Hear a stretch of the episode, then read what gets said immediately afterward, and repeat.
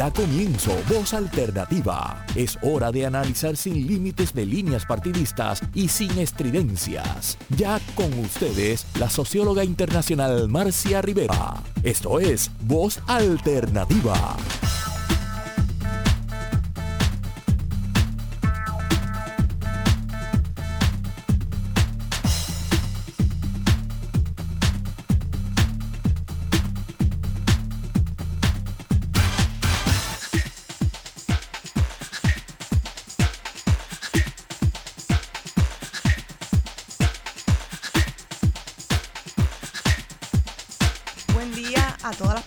Que nos escuchan por Radio Isla 1320 y a quienes nos ven por la página de Facebook de Radio Isla.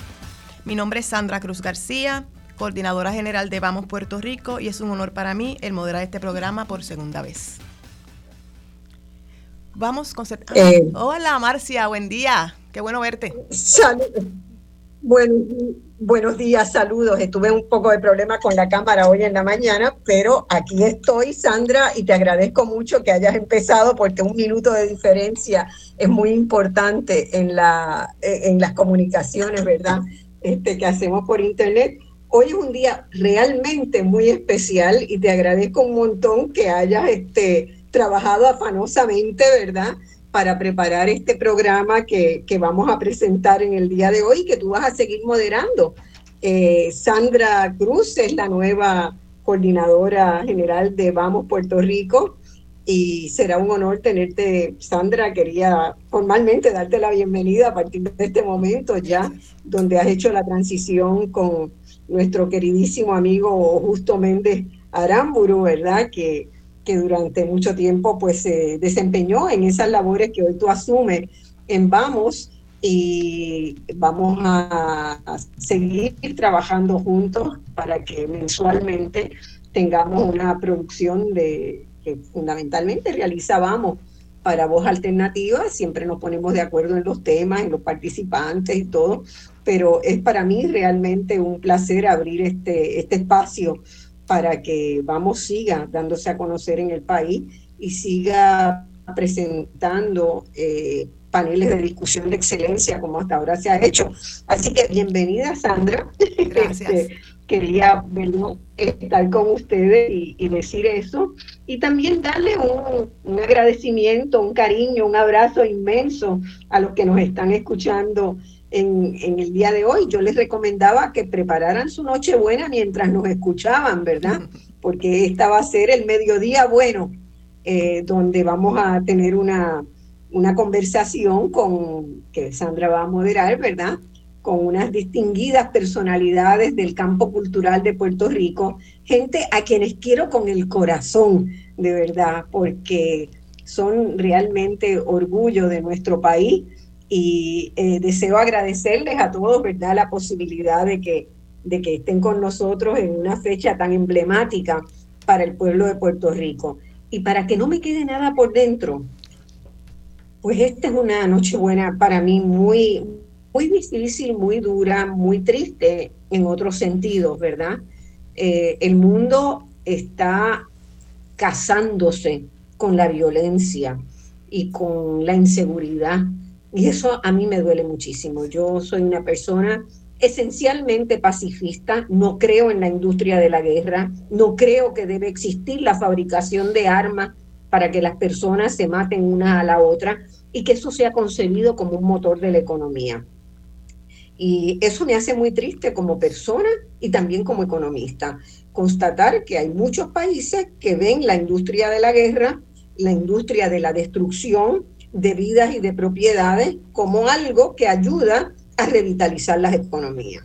Y sobre eso en algún momento podemos hablar más largo, pero en el día de hoy se me hace particularmente difícil con lo que está pasando en Gaza, con lo que sigue pasando, ¿verdad?, durante ya más de un año en Ucrania, donde han muerto miles de miles de personas.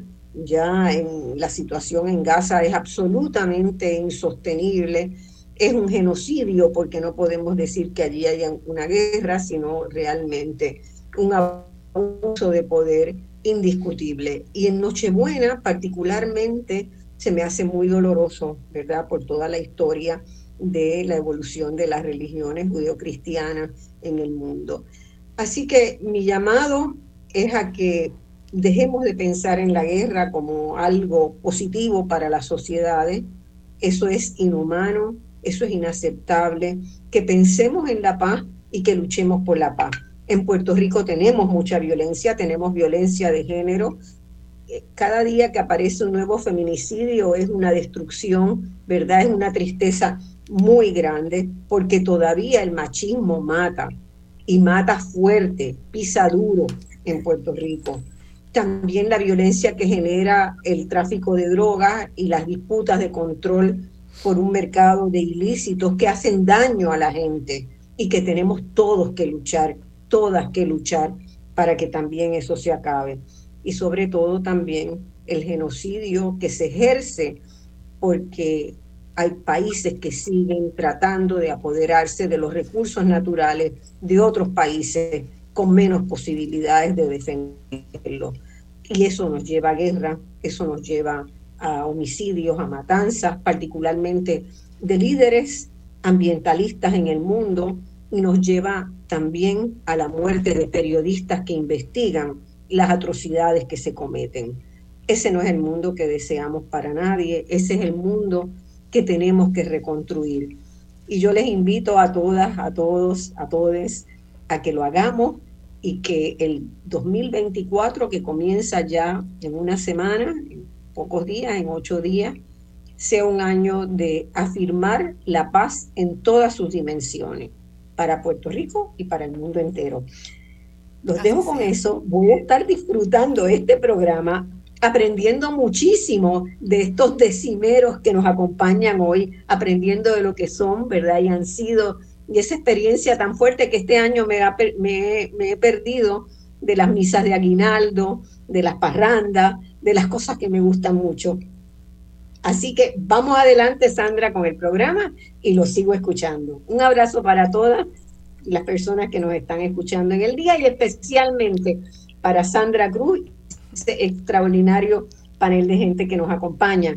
Y a Justo Méndez, que también nos está escuchando, seguramente desde su casa y disfrutando con su compañera de la vida, que también es una gran colaboradora de Voz Alternativa. Un abrazo y seguimos adelante. Sandra, contigo. Abrazos para ti, Marcia. Y segundo, siguiendo tu línea, estaremos conmemorando esta Nochebuena con el corazón roto, pero con mucha fe de que todo va a mejorar. Para quienes no nos conocen, Vamos, Concertación Ciudadana, es un movimiento político no partidista, de base comunitaria y sin fines de lucro, que se dedica a la articulación de esfuerzos de bienestar social entre diversas entidades progresistas en Puerto Rico, los Estados Unidos, nuestra América y el Caribe, mediante iniciativas de educación, organización y movilización. Hoy, como dijo Marcia, vamos a tener un tema eh, que es muy pertinente, muy cercano Vamos a estar hablando de la tradición en la Nochebuena puertorriqueña. Tenemos un panel de lujo, pero quisiera comenzar con la compañera que está un poquito lejos, pero te vemos, Nelly. Gracias por estar con nosotros. Buenos días, Sandra. Buenos días, Chabela. Gracias un millón por esta invitación en un día particularmente significativo para todos nosotros, eh, los que la practicamos y entendemos que la cultura nacional, la cultura puertorriqueña, no es solamente la parranda y la fiesta, sino también en estos días reflexionar sobre la importancia de ese, de ese aspecto espiritual de nuestra vida como seres humanos. Y que como bien dijo Marcia, quien le envió un cordial y caluroso saludo, en estos momentos estamos pasando por una crisis, una crisis a nivel mundial, una crisis que, que nos toca en lo más profundo de nuestra fibra, de nuestro ser, porque precisamente como personas creyentes entendemos en la solidaridad con aquellos que sufren, con aquellos marginados, con aquellas personas que hoy no tienen una Navidad en su corazón. Y, la Navidad para nosotros, pues es punto, no es, no es solamente conmemorar la historia típica del burrito y la Virgen y el niño y el nacimiento, eso es una parte importante, pero es lo que eso simboliza, ¿verdad? Que es el renacer del espíritu, de la esperanza, de poder empezar un nuevo año con, con, todo renovado, con, muchos deseos de, seguir construyendo. Y este momento a nivel mundial, eh, la cosa está difícil. Eh, nos quejamos de, lo que pues tenemos o no tenemos, pero cuando miramos hacia atrás, nos acordamos de la, de la famosa eh, parábola de, la persona que se quejaba porque comía, eh, estaba comiendo semillas, ¿verdad? Y no tenía nada más que comer y botaba la cáscara de las semillas y cuando miró hacia atrás había alguien recogiendo las cáscaras que botaba para poderse alimentar. Así que eh, nos solidarizamos completamente con todos los movimientos en favor de la paz y denunciamos con toda nuestra la fibra de nuestro ser todas las culturas de guerra, las culturas basadas en matar una persona en nombre de cualquier cosa. Las guerras criminales, las guerras que estamos viendo día a día y que estas, estas guerras ahora se nos hacen más presentes porque ahora todo se graba y se pone en las redes. Y quizás antes, cuando uno iba a hablar de las guerras, eso era por allá lejos. Este, nos enterábamos dos o tres días después porque no había redes sociales, pero ahora lo estamos viendo en vivo y a todo color. Así que no hay excusa, Cada vez que uno eh, accede a las noticias y, las fuentes de información alternas, porque incluso el periodismo está siendo vilmente atacado, eh, manipulado a nivel internacional. Eh, las opiniones, que no, el periodismo no es de opinión, es de datos.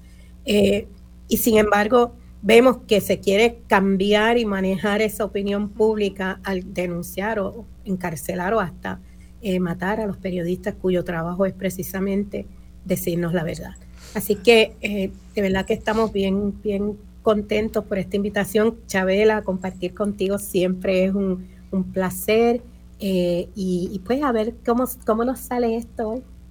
Gracias. Pues antes de continuar, quisiera hablar algo sobre Nelly. Nelly Lebrón Robles, cantante, bajista y profesora de educación musical del Conservatorio de Música de Puerto Rico. Fue maestra del Sistema Público de Enseñanza fue la primera artista en cantar bomba en el Festival Casals con el coro de metales de la Orquesta Sinfónica de Puerto Rico. Junto con su esposo, nuestro amigo Emanuel Dufrasne González, escribió La Misa Costera, si no me equivoco, en el 1986.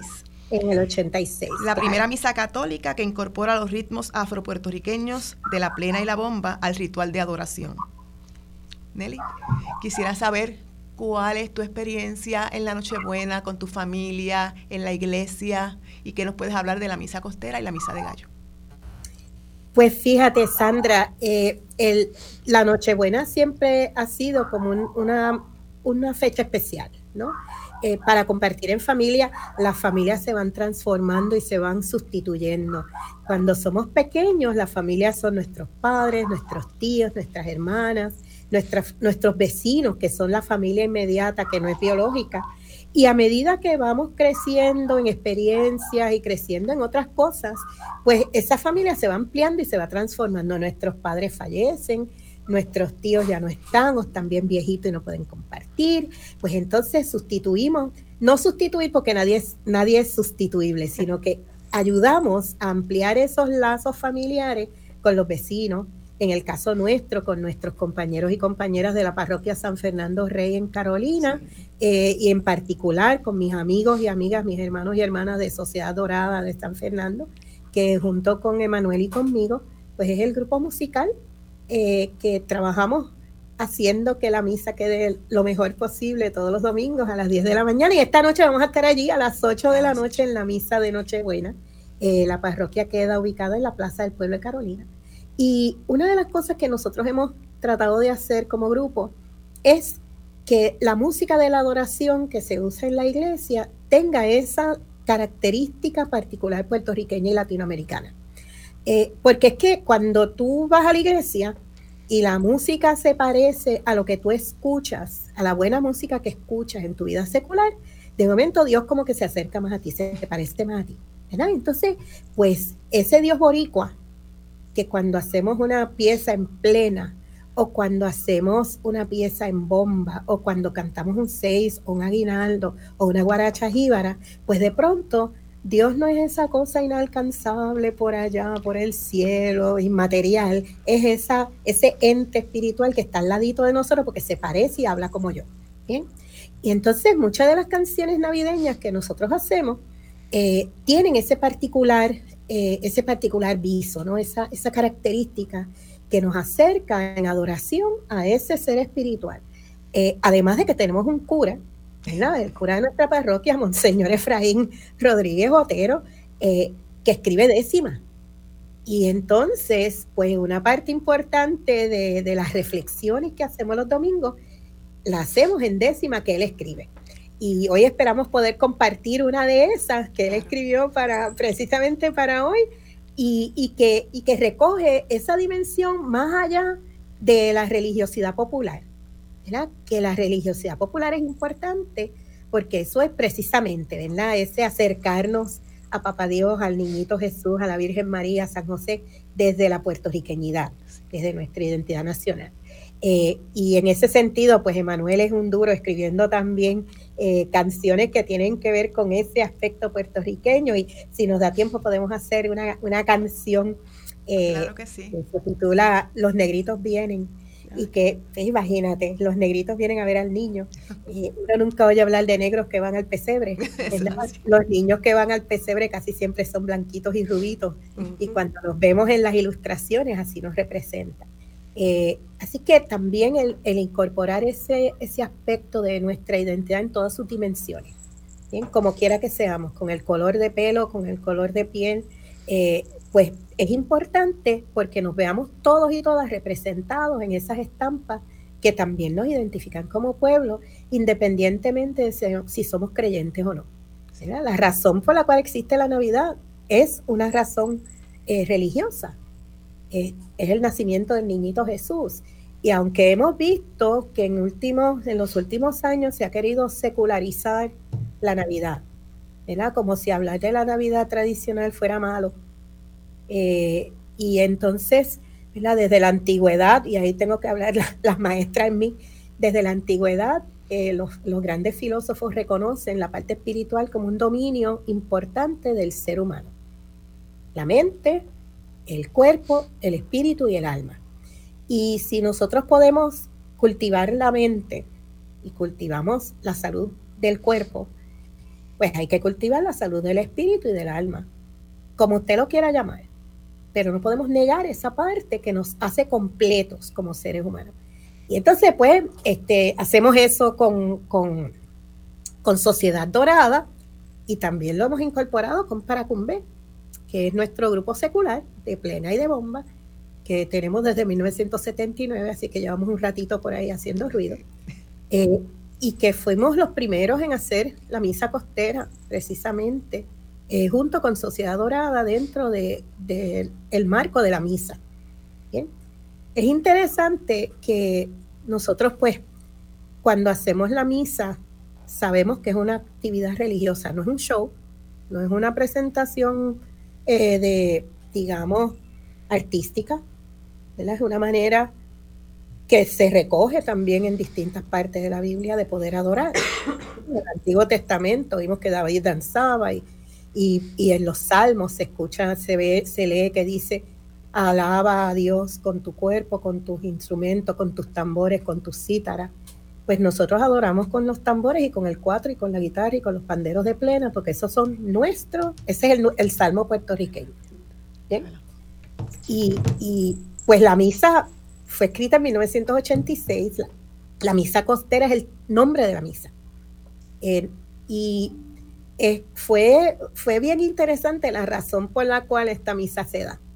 Emanuel fue invitado a dar una charla a un grupo de, eh, sacerdotes trinitarios que se estaban reuniendo en Puerto Rico. Y, eh, y entonces, pues estos eh, compañeros dominicos, no trinitarios, dominicos, estaban reunidos en, Aguas Buenas, si mal no recuerdo, en un retiro que hicieron aquí de todos los de sacerdotes de, la, de, de, las Antillas. ¿bien? Sí que había gente de, otros países, no solamente puertorriqueños. Y él fue a hablar sobre música y liturgia, que es algo que hacemos bastante frecuentemente. Y le hicieron una pregunta. Eh, ¿Ustedes tienen una misa? Porque él habló de la misa jíbara, habló de la misa de, las distintas misas que se han escrito recogiendo ese carácter nacional eh, de nuestra música. Y le preguntaron la pregunta de los 64 mil. Este, hay una misa que recoja los ritmos de afrodescendiente. En ese momento no se hablaba de afrodescendencia, ¿verdad? Los ritmos negros de la cultura puertorriqueña. Y él le dijo, no. Y le dijeron, ¿y qué esperan para escribirla? Y él, pues, llegó, pero yo recuerdo ese momento, nosotros llevábamos muy poco tiempo de casados, así que la misa tiene 37 años de ser escrita. Este, y, él llegó a casa dañada la cabeza, ¿verdad? Porque daña la cabeza a cualquiera. Y nos sentamos y escogimos lo, lo, que se llama el ordinario de la misa, ¿verdad? En la misa católica hay unas oraciones que se hacen todos los domingos y a eso se le llama el ordinario. Todas las misas son así. La haya escrito Bach, Mozart, Foré o este, Sociedad Dorada, Puerto Rico, pues, Emanuel, ¿verdad? Y Nelly. Todas tienen la misma forma. Una introducción o el introito, la señal de la cruz, el Señor ten piedad o el Kyrie, el Gloria, el Santo, el Cordero. Eh, eso es par, esa es el ordinario de la misa. Y todos los domingos se rezan o se cantan esas oraciones. Además de eso, pues se cantan el, el cántico de entrada, el cántico de comunión, el de ofertorio y el de salida. Y entonces esos cambian según las lecturas del día. Así que eso se le llama el propio. ¿bien? Así que la misa tiene dos partes. Pues nosotros agarramos el ordinario y con las mismas letras que están en el ordinario de la misa se le puso la música. Además del ordinario, tiene el Padre Nuestro, un cántico de entrada y uno de salida. Eh, tiene está escrita en los tres idiomas litúrgicos. Español, que es el vernáculo, que se permite el vernáculo desde el Concilio Vaticano II, el eh, griego, el Kiri está escrito en griego, y el latín. Así que esos son los tres idiomas oficiales de nuestra Iglesia Católica puertorriqueña. Y los que somos, los que pasamos de 15 años, recordamos cuando la misa era en latín. Este, así que hay cosas todavía que se mantienen de esa forma en que se hacía la misa. El Kiri Eleison se oye hasta en los rosarios populares, cuando ustedes van a, a por ejemplo, a escuchar los, los, rosarios que van previos a las novenas que van justo antes de, de, la fiesta de Santiago Apóstol. El Kiri Eleison se canta en latín, en griego, perdón. Y es un, es un griego boricua, pasado de generación en generación de tradición oral, así que a lo mejor los griegos se va a hacer un poquito difícil entender, pero es griego. Y Kyrie eleison, el Señor ten piedad. Así que este, fuimos bien cuidadosos en eso. Y una cosa bien importante, que se escribiera con las letras, las palabras exactas que se usan en las oraciones rezadas, porque si no, no es litúrgico. Y si no es litúrgico, no se puede cantar en el, en el ordinario. Así que cuando se canta en la iglesia, en la iglesia católica, hay que tener cuidado de que lo que se cante sean las mismas palabras que la iglesia dice que dicen las oraciones. Así que no podemos inventar. Eh, y entonces se estrenó precisamente en una noche buena de 1986 ah, en la parroquia San Fernando Rey. En ese momento el, sacerdote que estaba a cargo de la parroquia era el padre José Rivas y cantó lo que en ese momento todavía no se llamaba Sociedad Dorada con eh, Paracumbe y a algunos miembros de la feligresía, entre ellos el fenecido padre Francisco Morales Paquito, que en ese momento no era sacerdote, todavía era seminarista. Y fue una, fue una noche bien linda, porque por primera vez en la historia de esta nación se escucharon tambores de bomba tocadas en la misa. Eh, desde entonces lo hemos seguido haciendo, se ha hecho fuera de Puerto Rico, se ha hecho en iglesias protestantes, eh, nos han invitado, donde quiera que vamos nos invitan y nosotros vamos. Eh, los, la, recepción ha sido interesante. Hay gente que tan, tan cercana como el pasado 22 de marzo, que fue la celebración de los 150 años de la abolición de la esclavitud, la hicimos en la Catedral de San Juan.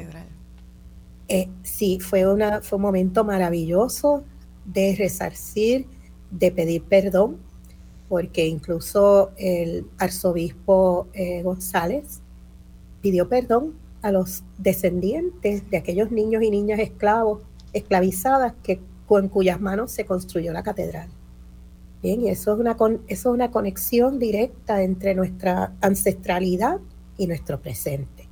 Y haber hecho ese acto de pedir perdón fue una cosa de mucha purificación y mucha espiritualidad. Sin embargo, hubo mucha gente que escribió, que ¿verdad? nos escribió por las redes, a decirnos que éramos del diablo, que íbamos para abajo, que, que cómo nos atrevíamos a tocar esa música satánica en la iglesia, este, que nosotros teníamos que hacer catequesis, que no sabíamos lo que hacíamos, que estábamos profanando y que el, y que el arzobispo pues estaba propiciando que se hicieran sectarias las celebraciones católicas. Lamentablemente, eso es una prueba completa de lo que es racismo. ¿Bien? Porque cuando hablamos del cuatro y la guitarra, el cuatro puertorriqueño es un instrumento tan nacional como el tambor de bomba y el pandero de pleno. ¿Bien? Cuando decimos el instrumento nacional, necesitamos decir los instrumentos nacionales, no solamente el cuatro, porque nosotros tenemos al menos tres. El cuatro, el tambor de bomba y el pandero de plena. Cuando nosotros tocamos cuatro y guitarra en la iglesia y cantamos décima, nadie se queja. Ay, qué bonito, la misa jíbara de los, de los jibaritos de la montaña, que entendemos que eran personas de tez más clara, porque en Puerto Rico tal cosa como blanco no existe, ¿verdad? Estamos hablando de fenotipos. Aquí somos puertorriqueños y puertorriqueñas. Eh, sin importar el color de la piel, porque míranos aquí, ¿verdad? Aquí vemos tres colores diferentes, hermosos. Marcia estaba por ahí, ¿verdad? Ella es más hinchita, igual de boricuas. El color de la piel no es lo que nos define como puertorriqueños, es nuestra identidad como nación, lo que nos une como, como seres humanos, ¿verdad? Eso es un concepto precisamente eh, sociológico. Así que cuando se empezaron a quejar, no había manera de decirle a esta gente que, mira, tú tienes de negrito también, tú tienes de negrita también, y eso no es malo, porque eso te completa como puertorriqueño. El tú negar que tienes esa raíz musical es negar una parte de tu esencia, de lo que te hace puertorriqueño. Así que es interesante, ¿verdad? Cuando vamos, vamos con los dos sacos, con el de la aceptación, que igual, hace poco fuimos a la, parroquia de San Andrés a celebrar sus 50 años y el, oficiante era el, el, obispo de Mayagüez, de la diócesis de Mayagüez, y él estaba encantado. Y le dijo a la gente, ustedes más vale que recuerden que esto es parte de nuestra cultura religiosa también. Así que pues, este, seguimos haciendo la misa, eso no nos para. Eh, seguimos y, seguimos incluyendo esa sonoridad puertorriqueña en nuestra música nacional. Súper interesante. Yo tuve la oportunidad de estar en la catedral en ese momento que tú dijiste y coincidió con el foro eh, de la Universidad de Puerto Rico, ¿verdad? Claro, sí. Eh, Fue de hecho el cierre de ese foro de la afrodescendencia de UPR Río Piedras. Allí hubo lágrimas. Eh, fue un momento bien, bien impresionante. Bien impresionante. Este, Nelly, tenemos, estamos, estamos a tiempo, ¿verdad? Seguimos. Sí. Nelly, ¿nos puedes dar una muestra aunque sea corta, de alguna de las de la música que se usa en la misa?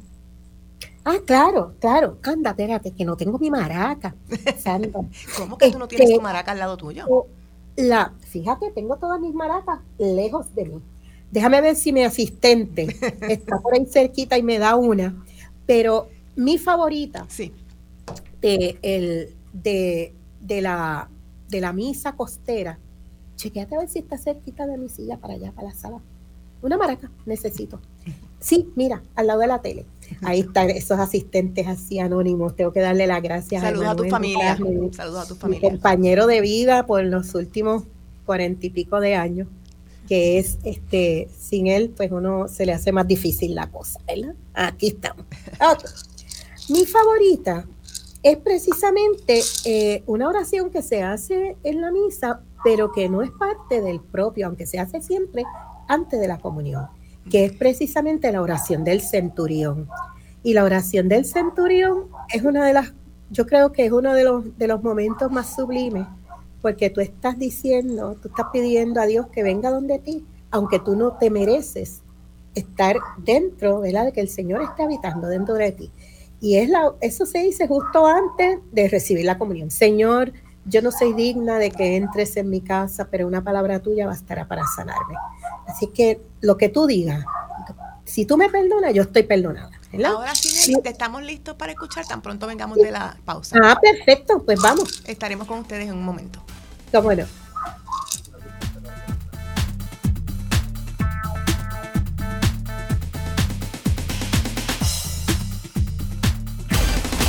En solo minutos regresamos con Voz Alternativa por Radio Isla 1320. De regreso aquí nuevamente en Voz Alternativa, le habla Sandra Cruz García de Vamos Puerto Rico. Estamos hablando sobre la tradición en la Nochebuena puertorriqueña. Eh, con Nelly Lebron Robles y quiero aprovechar a presentar a la compañera que tengo al lado mío que vino tempranito hoy, Chabela. Sí, estoy loca por entrar a saludar a Nelly. Pero como yo no la había presentado, pues bendito, ella no había hablado. Y decirle una feliz Navidad a todos, una noche buena, riquísima y encantada de escuchar a Nelly con esa experiencia con relación a la, a la misa y, y, y, loca por escucharla con la maraca, que yo sé que va a empezar a cantarnos una canción, ¿no? Sí, ¿verdad? sí. Adelante cuando quieras, Nelly. Pues esta es la eh, oración del centurión de la misa costera. Señor, yo no soy digna de que entres en mi morada mas una palabra tuya bastará para sanarme. Señor, yo no soy digno de que entres en mi morada, mas una palabra tuya bastará para sanarme. Bastará, que bastará, bastará para sanarme, porque yo no soy digno que vengas a visitarme. Señor, yo no soy digno de que entres en mi morada, mas una palabra tuya bastará para sanarme. El centurión, el centurión oraba al implorarte, con una palabra tuya bastará para sanarme. Señor, limpia mi alma, ahí ven a consolarme, que con una palabra tuya bastará para sanarme. Señor, yo no soy digno de que entres en mi morada, mas una palabra tuya bastará para sanarme. Señor, yo no soy digna de que entres en mi morada, mas una palabra tuya bastará para sanarme. Precioso, precioso, Nelly, gracias. Yo tengo la dicha de, poder escuchar los domingos esa voz maravillosa y al coro Sociedad Dorada y ver cómo en esa sección también la acompañan con movimiento, con danza. Eh, una entrada majestuosa, respetuosa, yo he participado ahí de vez en cuando. este, Y, es una, es un sentimiento, es, e, es, otra cosa, como tú mencionabas al principio, ¿verdad? Que nos conecta más directamente con lo que sentimos, con lo que nos, lo que conocemos. Claro, claro, que esa es otra cosa que es parte de la misa. La misa incluye danza, ¿verdad? Y se danza en la entrada como parte de la procesión de entrada, así que las personas que van a danzar, y fíjense que no decimos bailar porque es diferente, ¿verdad? Cuando decimos bailar, pues es el aspecto más secular, más eh, que no tiene nada que ver con la religiosidad. Pero danzar implica que tú estás adorando con tu cuerpo. Que, y por lo tanto, la forma en que tú te mueves es diferente a cómo te mueves, aunque sea bomba, porque esto es una bomba, ¿verdad? Es un buen B. Eh, pero cuando las, en, esto se hace en la comunión, y justo después que se termina de hacer la comunión, las personas que están eh, para danzar se acercan al altar y danzan mirando al espacio, al lugar donde se guarda la comunión ya consagrada, ¿verdad? El cuerpo consagrado de Jesús. Así que es un, es un ofrecimiento, es un, una, una, adoración con el cuerpo. Eh, y, y, es interesante porque la gente que baila bomba en la calle y luego baila bomba o danza en la misa, se dan cuenta inmediatamente que son dos cosas distintas. ¿Verdad? Cómo tú mueves tu cuerpo. Eh, y claro, sin olvidar que la bomba en su esencia es secular. O sea, la misa costera, lo que quisimos es, utilizar los ritmos seculares de la bomba, porque no hay en la, investigación eh, musicológica relacionada con la bomba, no hay ninguna, ninguna eh, alusión a que la bomba alguna vez fue religiosa. ¿verdad? A veces vemos por ahí eh, gente que dice, pues mira, yo oí el otro día, voy a, vamos a cantar una bomba a, a, una deidad religiosa santera para que abre los caminos, ¿verdad? y yo decía, caramba, eso es una, eso no es correcto porque primero que la bomba no es santera, ¿verdad? Eh, a, diferencia de la santería que sí tiene una música religiosa asociada a la práctica de la santería, con unos tambores, ¿verdad? Los tambores patá, eh, y unos cantos propios de la adoración dentro de esa eh, religiosidad, ¿verdad? afro-cubana, porque la santería nos llega a través de Cuba. Y es una manera muy religiosa de tocar y cantar. Esos tambores que se usan en la santería son tambores consagrados, eso no se pueden usar para tocar en la música secular. Así es que la gente que practica la santería como su religión principal sabe que los tambores que se usan en el ritual santero son para tocar música religiosa asociada a esa adoración. No es que después se, se sacan eso y se toca en la calle en la rumba de la esquina, ¿verdad? Así que nosotros no podemos jalar las cosas por los pelos. En Puerto Rico no hubo ninguna, eh, eh, no se mantuvo, si alguna vez la hubo, una práctica religiosa de tambor y, por lo tanto, como no hay una prueba hasta ahora descubrir, descubrible, la descubierta relacionada a tambor y ritual en Puerto Rico, pues no podemos decir que la bomba es religiosa. Sin embargo, tú puedes escribir canciones religiosas con ritmo de bomba. De hecho, la misa costera fue la primera, pero eh, Roy Perríos Hernández, natural de Loíza, compositor puertorriqueño loiseño, escribió una misa eh, también utilizando los ritmos de bomba y él no solamente incluyó los ritmos de bomba, en la misa fue escrita para cuerdas, para conjunto de cuerdas, así que se usa el cello, los violas, los violines, eh, con trabajo de orquesta, voces a coro y voz, y voz eh, principal o eh, solista. Que esa forma de tener un coro y un solista que se intercambian cosas es muy tradicional de la bomba. Solista y coro que le acompaña. Solista que improvisa y el coro que le va a contestar siempre el mismo estribillo, ¿no? Eso se mantiene también en la, en la música de Roy. Él le añadió los violines, las violas, los chelos fue, y los tambores de bomba. Así que nosotros tuvimos el privilegio de cantar en el estreno de esa misa. Eh, se hizo en la parroquia Santiago Apóstol en Medianía Alta en Loíza hace unos años.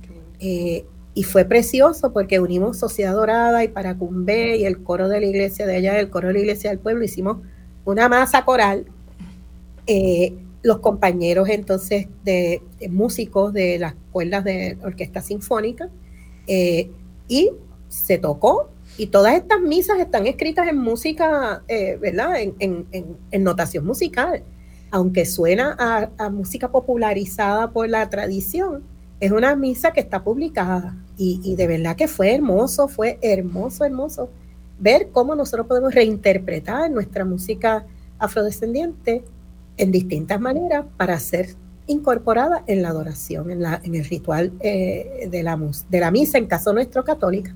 Pero también sabemos que hay otras denominaciones religiosas que, que incorporan canciones en sus rituales de adoración eh, que tienen también sonoridades de plena y de bomba.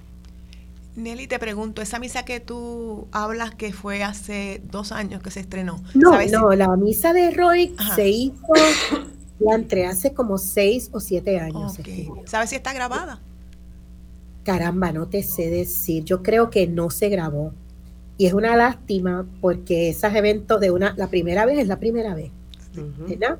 Ya la próxima es la segunda vez. y no es lo mismo, ¿verdad? El estreno.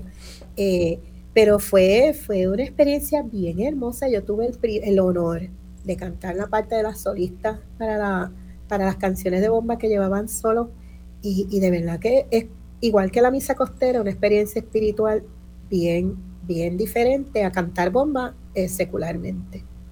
Con todas las satisfacciones que nos da cantar este, en el mundo secular, o sea, sin, sin menospreciar el otro lado, que también es, es importante, pero hacerlo en la iglesia, en cualquier iglesia, nosotros hemos tocado en la Iglesia Evangélica Unida, hemos tocado en Discípulos de Cristo, hemos tocado en la Iglesia Episcopal, eh, fuimos invitados cuando se instaló el presidente, el pastor presidente de la Iglesia Discípulo de Cristo de Puerto Rico, en Bayamón, hace unos años, y él nos invitó a hacer la misa costera en, su instalación.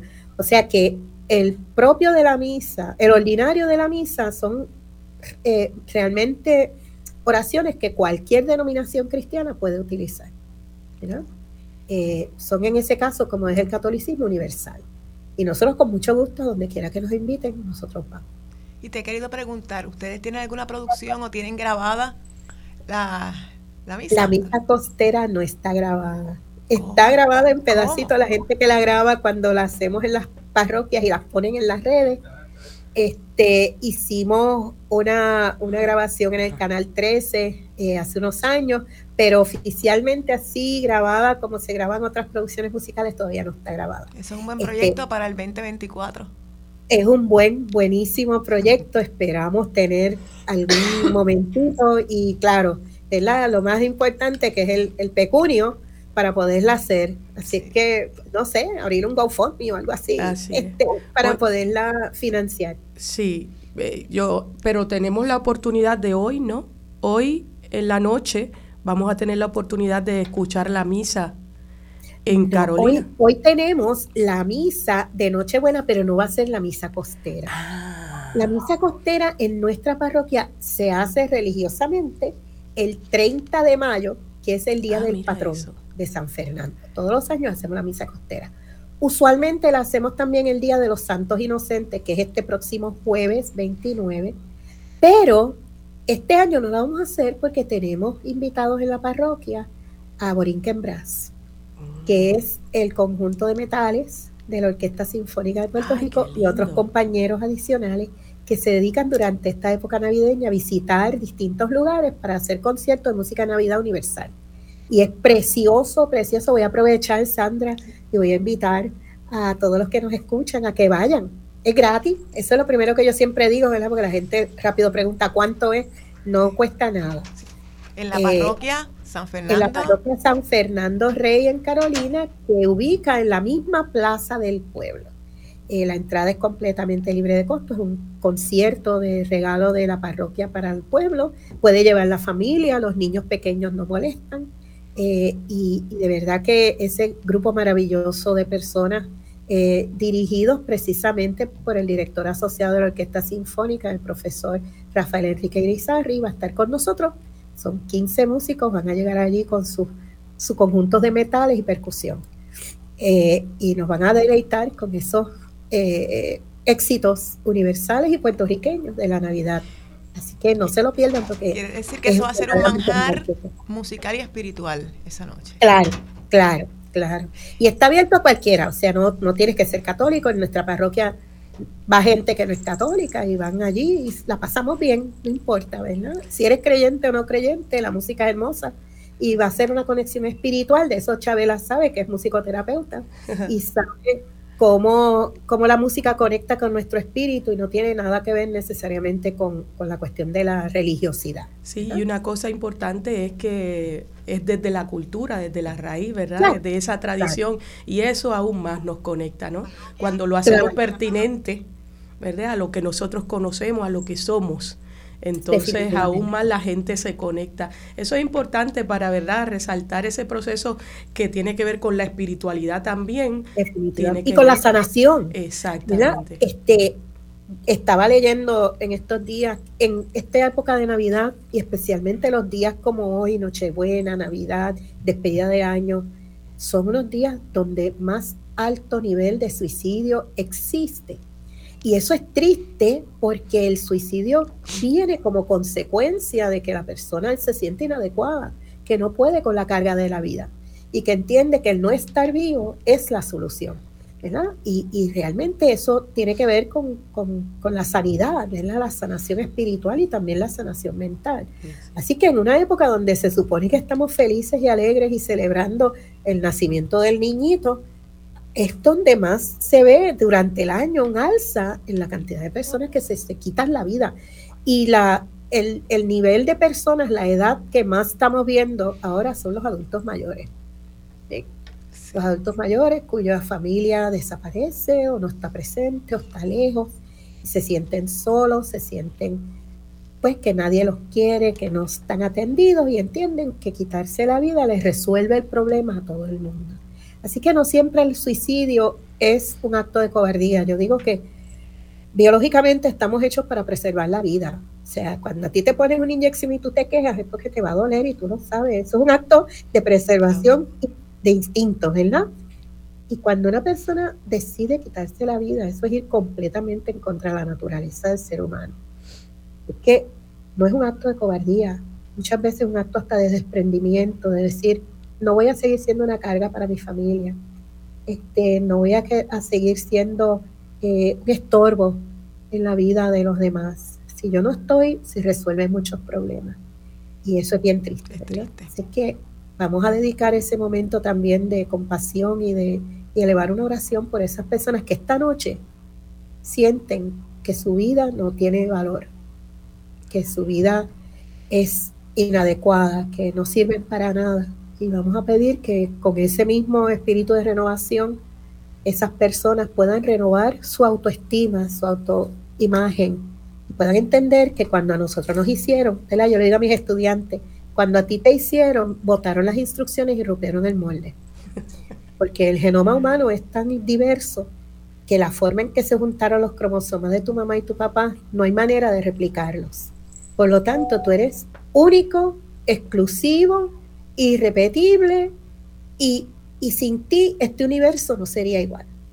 Qué ese es el mensaje que queremos darle a, a todos los que nos oyen esta mañana. Tú eres importante, eres valiosa, eres necesaria para que este mundo continúe ese, ese continuo de la humanidad y esté completo. Porque cuando tú faltas, nuestro rompecabezas humano está incompleto. Y, pues, eh, como estaba diciendo Marcia al principio, nuestro rompecabezas humano está siendo vilipendiado, ¿verdad? está siendo dañado constantemente con la cultura de la violencia. Y aquellos que somos creyentes creemos y proponemos una cultura de paz.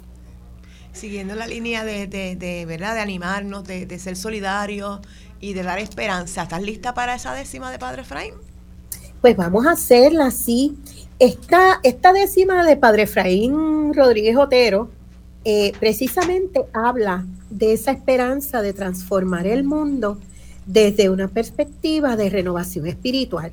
Y es interesante porque que él no escribe nada más de la, como decíamos, ¿verdad? Del, del, de, la, de la estampa navideña.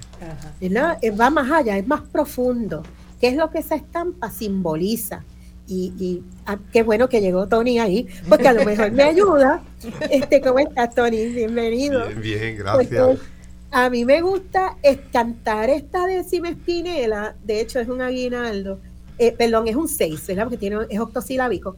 Este, y, pero yo no, no sé cómo se llama esta melodía que me encanta y que, la, y que cada vez que me dicen que cante una décima en la parroquia, el padre le gusta escribir eh, octosilábico, le gusta escribir seis. Y esta es la que para mí le pega.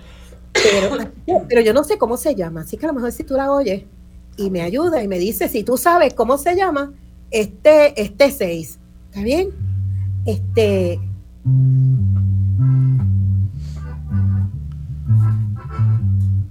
El orden es transformado, lo torcido se endereza, una vida nueva empieza, liberada del pecado. El odio fue derrotado por la gracia del Señor. Cambió el desierto en verdor, brotaron los manantiales, dejando ver las señales de que triunfará el amor dejando ver las señales de que triunfará el amor. Y son cuatro décimas, ¿verdad?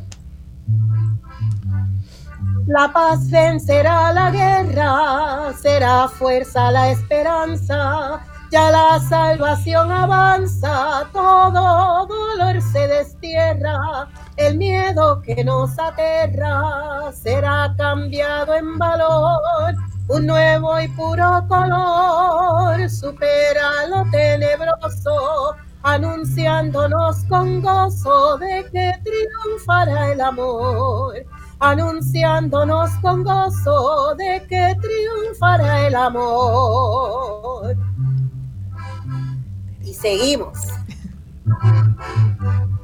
La madre naturaleza retrederse de inmediato con aspecto nuevo y grato, regalándonos belleza desbordado de riquezas, como de oro el fulgor, como canto el ruiseñor, como alas de mariposas, se descubrirá en la rosa de que triunfará el amor. Se descubrirá en la rosa de que triunfará el amor. Y aquí está la última décima se proclama la noticia, alentadora palabra, que el Espíritu nos abra al escuchar su primicia. Del creyente es delicia, ese nuevo resplandor del poder transformador que nos trajo el Mesías. Ha llegado ya el día de que triunfará el amor ha llegado ya el día de que triunfará el amor. Y ahí los feligreses dicen amén. Amén. de Monseñor Efraín Rodríguez Otero. Otero de Orocovis, Puerto Rico, y él le encanta escribir décimas, así que le damos las gracias. Esta se estaba cantando hoy en la misa eh, y precisamente ese, esa dimensión más allá de la estampa típica, ¿verdad? Del niñito y el pesebre, es lo que representa en términos de una transformación y una renovación espiritual. Tony, cuéntame, ¿cómo se llama ese? Tony. las, las debidas eh, presentaciones oficiales en la segunda parte del programa que les corresponde. Pero buen día. Bueno, buenos días, encantado de estar aquí con ustedes en Voz Alternativa y con tan buena compañía. Oye, tú sabes que hay tantos y tantos seises, ¿verdad? Que ese no sé qué estilo es, pero es hermoso verdaderamente. Es bien bonito. Muy linda esa melodía. Es una melodía Es la primera vez que lo escucho, fíjate. ¿De verdad? Sí, la primera vez que lo escucho, pero está muy pues que para bien sea. Pues vamos a ponerle un nombre. Si, si Orlando Laureano va a estar por ahí ya mismito. Este, claro, claro está. Le preguntamos. si él no sabe, le ponemos un nombre. Eso es así. Eso es así. Eso es así. Qué, chévere.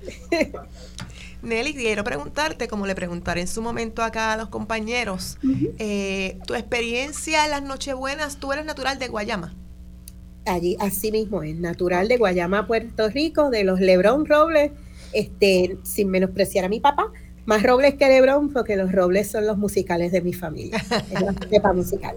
¿Cómo tú ves esa transición? Eh, ¿Cómo se ha, si se ha perdido eh, la tradición de Nochebuena? Desde, ¿verdad? Diferencia en pueblos, Guayama, Carolina, y diferencia en épocas. Mira, Sandra, mi familia era bien grande a mis los hermanos, mi mamá era una de 11 hermanos, quedan tres.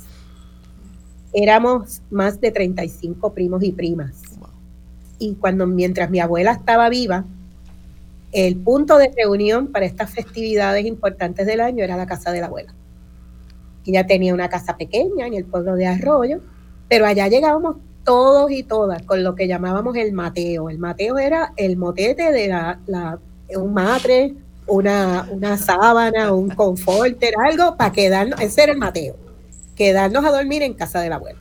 Era una casita pequeña de tres cuartos, así que imagínate meter allí treinta y pico de, primos y primas, más todos los tíos y tías, porque todo el mundo se quería quedar, incluso los que vivían allí. Bien. Y aquello parecía un, aquello parecía una sala de refugiados, ¿verdad? Todo el mundo en un cantito donde encontrar, allí ponía su, su, su área de dormir y allí dormía. Eso era, se sacaban los muebles de la sala y todo y se hacía un gran espacio. Este, eso para mí es uno de los recuerdos más lindos que yo tengo de la Nochebuena, ¿verdad? Sentarnos a, compartir, eh, a comer, porque hay que comer.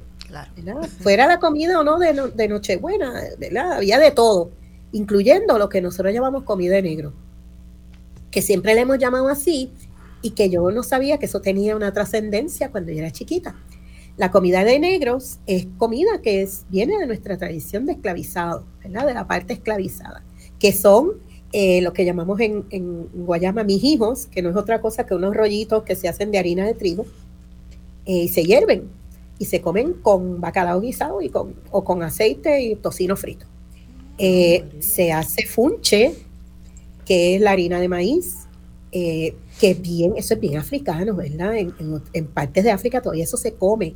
Eh, eh, y ese funche tenía, se le añadían unas hojitas de bledo, que es como un pastito, como decir un tipo de espinaca, ¿verdad? Que, pero es un poquito, eh, un poquito como, como un, un, chispito picantito.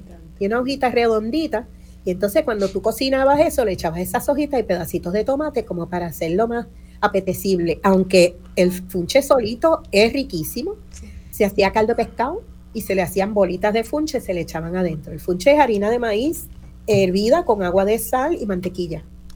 Entonces las, las señoras de la, de, la, de la familia eran las que sabían hacer funche.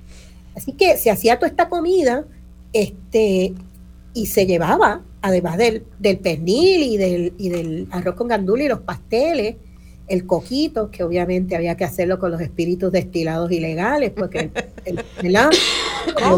de, verdad no era con el ron que se compraba en la tienda. Este, y, todas estas comidas eran parte de la celebración. Si no la había, como que no estaba completa la celebración. Y entonces todo el mundo llevaba un instrumento musical. Casi siempre de percusión, palitos, guiros, bongoes, congas. Este, a mí me mandaban a tocar la guitarra, eh, y todavía los poquitos que quedamos, cuando yo voy para allá, si no, si no monto el bajo, porque ya hace mucho tiempo que no toco guitarra, pero si no monto el bajo y el acordeón y los panderos de plena, no puedo llegar a la, a la casa. Que virar. Hay que virar. Así que eso queda en el baúl durante todos estos días. Este, y cantar, cantar, eh, nosotros nos reuníamos y tan pronto decían los robles están reunidos, se juntaban todos los allegados, los vecinos, los amigos, llegaban porque sabían que íbamos a cantar. cantábamos, este, yo tengo un tío ya fallecido que cantaba una décima precisamente que se llamaba A cada santo una vela. ¿Me explicas este, eso cuando regresemos de la pausa, por favor? Claro, claro Estamos pronto con ustedes. Claro.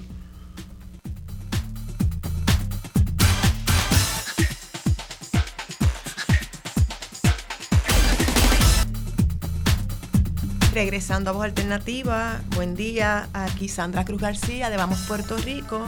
Estamos conversando sobre la tradición de la Nochebuena puertorriqueña, en este momento con Nelly Lebron Robles.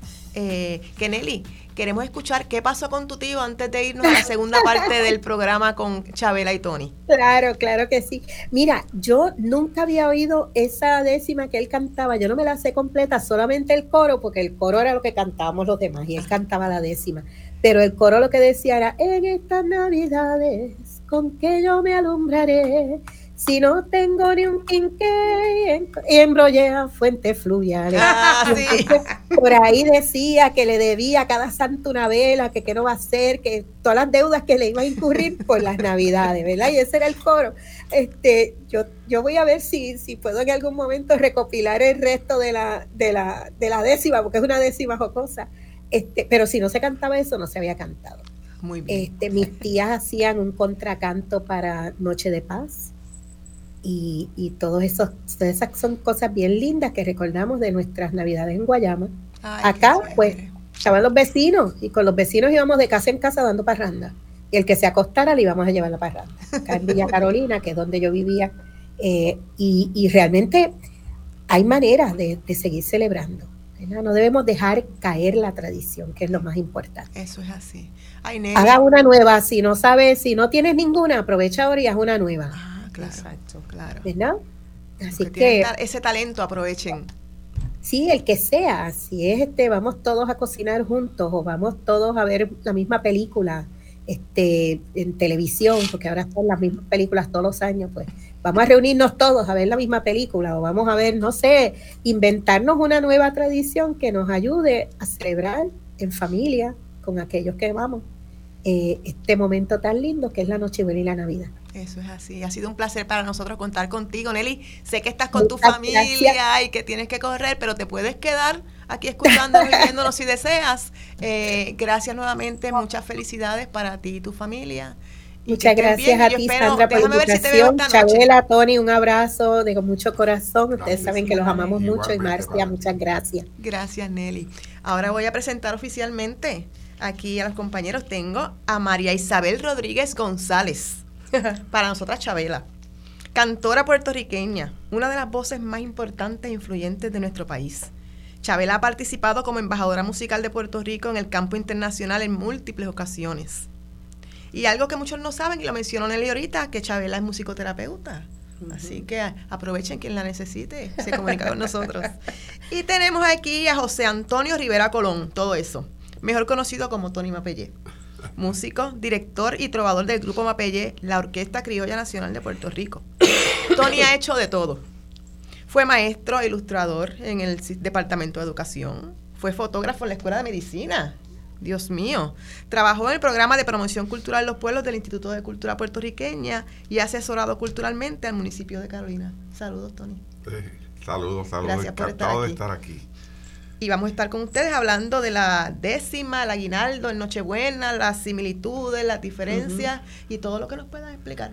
Sí, sí, yo creo que ustedes. Y que no se acaba nada. Ahorita ella estaba hablando de Nelly, de la tradición y de buscar otras tradiciones, pero yo siempre recuerdo esa esa parranda que, que grabó Mapellé, en donde decía no se acaba nada, no crean este cuento, que la Navidad la llevamos dentro. De Casiano Betancourt Morales. De, de Casiano eh, Betancourt. Sí, esa parranda fue eh, un disco que él preparó exclusivamente de música navideña y enfocándose principalmente en el tema de la Epifanía. Y entonces se llamó así, parrandas que llegan, todo Epifanía con la Orquesta Criolla Nacional, con Mapelle. Y entonces yo, ese, ese disco en particular para mí significó mucho porque nosotros habíamos hecho para el 82 por ahí un disco, fue el único disco de Navidad, el primer disco de Navidad que hicimos. Y entonces ahí nos fuimos con una onda bastante eh, religiosa, muy litúrgica, te fijas esto, porque eh, pensábamos que en este tiempo como que se había eh, eh, hecho muy popular hacer canciones muy livianas y algunas de hablar más que de los excesos y de las bocacheras y de los vacilones. Y como que no se mencionaba esto la Navidad por ningún lado ni el nacimiento ni la adoración de los reyes y esos aspectos que son bien importantes dentro de la celebración tanto religiosa como tradicional o sea porque esto, si tú tienes apego a la tradición, pues también tienes que atender esos detalles. Y entonces, pues hicimos este disco, siempre colamos una, una poca vergüenza, como decimos, porque sí, las letras en ese entonces las escribió un gran trovador, este, que está ahora muy enfermito, ¿verdad? Lo atacó un poco la, la enfermedad del olvido, ¿no? Y entonces, pues, esto eh, en aquel entonces Juan Pablo era Juan Pablo Rosario de Guaynabo. Un gran trovador. Juan Pablo Rosario Cruz. Y, y él escribió todos los temas del disco. Y fue enfocado en todas esas cuestiones. Le gustaba leer bastante cuestiones de la Biblia y sacó mucha información de ahí. Pero siempre colamos una que fue lamentablemente la más que se escuchó. Ay, Dios mío. ¿Cuál fue? Que fue bebiendo roncimañal. Ave María. es que eso es algo tan, ¿verdad? Este, sí, tuvo bastante. Esa, esa Andy Montañez hizo una versión con la orquesta de Santo, de la Tuna de San Juan también hizo otra versión. y entonces fue la más que, y es sana, ¿no? Porque es también parte de lo que tradicionalmente encontramos en la fajanda, los que se cuelan en las parrandas y, los bocachitos que nunca, tú sabes que, que nunca faltan. Pero ese fue un disco que, tenía mucho contenido, eh, mensaje navideño. Y entonces dejamos de grabar música Navidad porque tú sabes que antes decían, no, esto eh, la música típica se escuchaba y, la pautaban en la radio más que en tiempo de Navidad, pues nosotros decíamos no, pero es que hay un montón de cosas que no son de Navidad y que se pueden escuchar. Y entonces empezamos a rescatar otros seis a hacer música. De hecho, tú hicimos un trabajo de música instrumental. Esto eh, con danzas, pasillos, polcas, valse, todo. Con la idea de que, de que se escuchara durante todo el año y, yo creo que desde, desde allá hasta ahora creo que se ha logrado bastante en esa dirección porque pues hemos tenido la suerte de que eh, institucionalmente, por ejemplo, instituciones como el conservatorio que ha acogido las ideas de enfocar estudios sobre cuatro, este, trabajos como el de Camacho eh, en Humacao, con la rondalla, o sea que han ido fortaleciendo esa, eh, nuestro instrumento y nuestra música. Y el repertorio ha crecido. A eso le añado una cantidad enorme, interesantísima también de jóvenes talentosos que han salido y que están haciendo un trabajo que están dejando una huella importante eh, en materia de la promoción de estos instrumentos, de nuestros instrumentos típicos, tanto el cuatro como el triple y también la guitarra, porque la guitarra criolla tiene una forma de expresarse también. O sea que eh, ha sido muy interesante. Y yo creo que en esta época yo siento que ha habido un fortalecimiento de nuestras expresiones típicas y, y claro, hay que estar pendiente y hay que rescatar porque a veces nos vamos por lo como dicen por ahí, por lo comercial. Y entonces nos olvidamos que también hay que, hay que trabajar el aspecto eh, eh, de carácter de las cosas, ¿no? Y entonces darle los contenidos que, que nos permitan crecer un poquito. ¿eh? Y entonces, pues, este, en esa dirección siempre estamos tratando de, de trabajar, de, de hacer cosas, ¿no? Y yo, por ejemplo, ahora... Eh, con todo lo que está pasando, la situación a nivel mundial que estamos viviendo, tantas guerras, tanta tensión a nivel internacional, o sea que estamos en un mundo muy convulso y entonces a veces uno dice, bueno, la, la Navidad es cierto que es una época para nosotros festejar. En el caso particular del cristianismo, que es una, una, fiesta para festejar el nacimiento de Cristo, pero esto es también una época para sentarnos y, reflexionar qué está pasando, qué estamos haciendo, cómo estamos aportando a que, a que esto mejore. ¿eh? Y entonces a veces pues uno siente la zozobra de que, ay, mi madre, no estoy haciendo lo que debiera hacer para tratar de aportar un grano de... Y entonces pues a veces tú dices, o, o felicito a la gente y hago una canción de, de, de, tú sabes, de todo chévere, todo es alegría y todo es paz, o, o, hago una, una, meditación, una reflexión que, lo, que como que los lo pare y los ponga a pensar. Y entonces, pues en esa disyuntiva, yo estaba hoy, este, o sea, cuando venía para acá, yo había hecho, yo estuve, desde que llega diciembre, yo por lo general, eh, por como por 40 años siempre escribo una o dos décimas y entonces la uso esto de como de, colofón eh, si, si envío una feliz antes mandaba postal y escribía la décima y le mandaba la postal. Ahora con las redes y eso tú sabes he aprendido a usar esto un poquito no mucho. Esto pues, pues yo las envío y se las envío a todo el mundo, a todas mis amistades y entonces pues, y casi siempre es una, una felicitación, pero escrita en verso.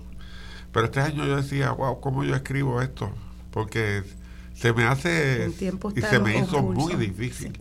Así que decidí hacer una reflexión y, y iba a escribir una décima y terminé escribiendo cuatro.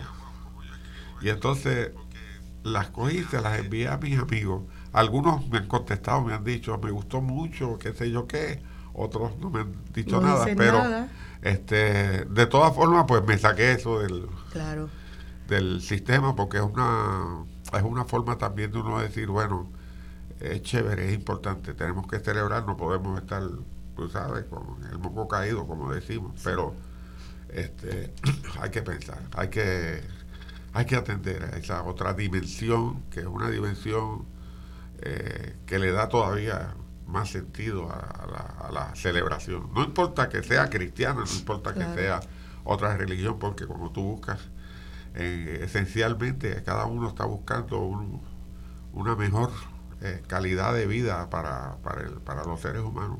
Y yo creo que esa debe ser la finalidad de nosotros vivir en paz hay unos valores que son los mismos para todos nosotros. Y, tenemos la suerte y la gracia de tener personas talentosas como ustedes que pueden hacer las dos cosas.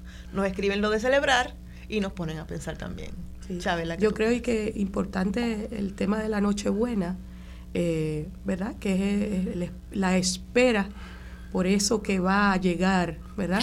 Por, por el nacimiento de la luz, podemos decir de la luz, del niño Jesús o de una cosa nueva, ¿verdad? es también un tiempo de renovación. Y yo creo que en ese tiempo de renovación es tiempo de que, como dice Tony, es para reflexionar, no solamente para fiestar, claro, celebramos que nos renovamos también. Así que en este tiempo, que es un tiempo duro para el mundo entero, es un buen momento para detenernos a reflexionar, a saber para dónde vamos a renovarnos verdaderamente a saber para dónde es que vamos a nacer. Eh, y entonces yo creo que esas décimas que dice Tony, que yo me imagino que las trajo para compartirlas también, eh, pues sería, ¿verdad?, eh, hermoso que, que, tengamos ese tiempo. Yo antes quería hablarles, habló, habló ahorita Nelly sobre la estructura octosilábica, dijo, ¿verdad? Y a lo mejor la gente dice de qué está hablando, ¿verdad? Y yo le, yo traje aquí unas notitas con relación a cuál es la cómo es la estructura de la décima o del aguinaldo para tener un poco de comparación eh, de esto. Y traje unas notitas de ello, ¿no? Eh, mientras el trovador o la trovadora compone o improvisa la décima, ¿verdad, Tony? Eh, tiene que mantener unas reglas que rigen la, décima espinela, como, como la llaman los trovadores y trovadoras no es cosa sencilla cantar un, verso mientras se está inventando también eh, las que siguen, porque son 10 versos, son 10 líneas que hay que hilvanar ahí y con una rima en particular. Y esa rima, que en la décima espinela es un verso, deben rimar en un patrón determinado. Eh, son 10 versos. Gilberto Chabela, octosilábico. Eh, ah, que estamos hablando de la décima, exacto. Es octosilábico, que quiere decir que son ocho sílabas, ¿verdad? Que después podemos hablar que si es esdrújula se le resta una y si es aguda se le suma, ¿verdad? Eso lo, lo podemos hablar también. Pero es octosilábico los versos y que el primero va a rimar con el 4 y el 5 ¿verdad? Lo vamos a ver ahorita en la décima de, de Tony, a ver si está bien hecha. El primero con el 4 y el 5, el 2 con el tercero, el 6 con el 7 y con el 10, y el 8 con el 9. Así es que va, ¿verdad, Tony? Y le decimos como que A, B, B, A, A, C, C, D, D, C. Sí. ¿Lo entendiste, Sandra? para mí. Mi admiración. Es bien fácil. después que uno coja el truco es fácil. pero, pero eh, y entonces tenemos que contar las sílabas también, el número de sílabas. Pero sabes qué, Tony, que yo he visto que eso es mucho más fácil de lo que creemos, porque nosotros hablamos en octosílabos. Sí. ¿Tú te das cuenta? ¿En serio? Sí. Sí, ahí hiciste un octosílabo. y- Él acaba de hacer un octosílabo. Y yo acabo de hacer un octosílabo ahora mismo. En, este, en esta línea que te acabo de decir. El idioma es rico en frases octosi- eh, octosilábicas. sí. Sí, y, y, en, y nuestro idioma particularmente, Sí. nuestro idioma español y boricua, es riquísimo. Por eso es que dicen que hablamos cantado. Mira qué ¿Viste bien. eso? Ah, mira qué bien. Así que eh, eh, es Esto chéverísimo, lindísimo. Entonces la décima, y, y hablamos ahorita también de la decimilla, Ajá. que se llama decimilla o aguinaldo, siempre yo lo he llamado aguinaldo, Sí. ¿verdad? Sí, lo- los- los literarios, ¿verdad? Pues le dicen decimilla porque es un derivado autóctono de la décima, espinela. Se rige por la mismo, por el mismo La patrón misma estructura. de la estructura de rima, con la diferencia de que en vez de ser octosilábico es hexasilábico. o sea, tiene menos sílabas para decir las cosas. Sí, ese yo creo que eh, a la hora de improvisar es lindísimo el aguinaldo, pero tú tienes que comprimir tu idea en menos sílabas, Menos sílabas. ¿verdad? Así es. Así que sería interesante también eso, verlo. Y Tony, tú trajiste esa décima que Bueno, vamos a- la, la- ver si la la puedo décima hacer. de... Yo te vi Ah, porque con trajo algo. el 4 Yo traje. también. Y lamento que no traje la guitarra, pues tú me dijiste, no, va a estar Aidita. Yo espero que Ay, Nosotros haya queremos enviarle un saludo a Aidita donde quiera que esté, que, y no ha podido llegar porque sufrió un accidente, no fue nada malo, fue algo eh, leve, pero que esté bien. Bien, Hablando de los lo nuevos comienzos, por favor, eh, tranquilos y, ¿verdad? Con la bebida, porque lamentablemente quien la impactó fue una persona que estaba a los efectos Ay, del alcohol. Bebiendo ron sin bañarse. Bebiendo ron sin bañarse estaba la persona, pero Edita está Pero bien, él- gracias ella a Dios. está bien. Eso es lo más importante. Mientras eh, Tony llega con el 4, que es uno de los instrumentos nacionales, como diría Nelly, que lo vamos a integrar a nuestro vocabulario, decir eh, más de un instrumento nacional. Tenemos no solamente el 4 puertorriqueño, sino los barriles también y, la, y el pandero de plena, que también es uno de nuestros instrumentos nacionales.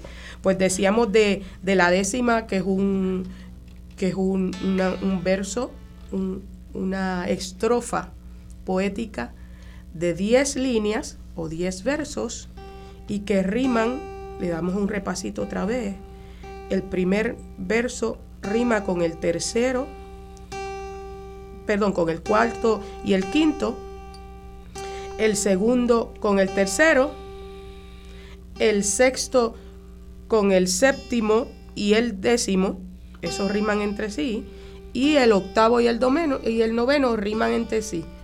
Sandra, hiciste tu apunte para que puedas hacer tu décima. No, Eso es importante.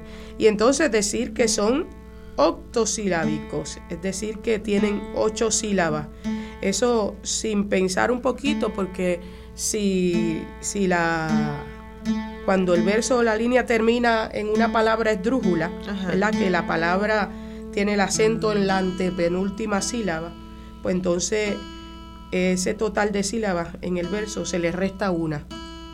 Eh, Por ejemplo, el que sabe, Te- sabe. te ejemplo, el que sabe, sabe y el que no está enredada es bien como yo. fácil. Dice Bella Península Ibérica, ¿verdad? Ibérica es una palabra que es. Esdrújula, exacto. Termina así, con palabra esdrújula. Pues a eso se le resta uno y ya tienes ocho. ¿Eh? Y pusiste ahí ese verso 2 en Drújula. ¿Verdad? Península. Exacto. Península e, e Ibérica. Ay, Exactamente. madre. Pero seguimos porque Tony tiene la décima para cantarla. Vamos a ver, que, que déjame ver si. Yo tengo un talento para hacer público, audiencia increíble. Así que ustedes improvisan, cantan, escriben y yo me lo disfruto.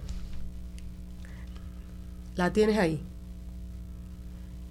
Por ahí la está buscando porque eh. él es tecnológico también. Sí, este es. Tengo que decir que el tema de las décimas ha tenido ahora como que un, po- podríamos decir que un- una fiebre de que la gente está buscando empezar a cantar más décimas y a hacer más décimas. Nosotros tenemos la, la oportunidad de que en Caguas, en el municipio de Caguas, tenemos un taller en donde cada miércoles nos juntamos adultos, niñas y niños, jóvenes, todas las edades. Y tenemos un taller donde empezamos a construir décimas y a cantar las décimas en diversos estilos. Ha sido una experiencia maravillosa. Y así como ese taller, hay diversos talleres a través del país, talleres para niños y niñas en donde están empezando a cantar y a componer la décima de manera magistral. Y están surgiendo y resurgiendo este festivales de trovadores que hubo una época como que fueron disminuyendo y en estos días he visto en diferentes pueblos. Sí, sí, sí, sí. Y, jóvenes, jóvenes. Así lo es, así lo es. Eh, ya lo tienes, Tony, ¿verdad? Mira, yo traje el guiro porque creía que la guitarra, pero por lo menos el guiro. Venga, maestro.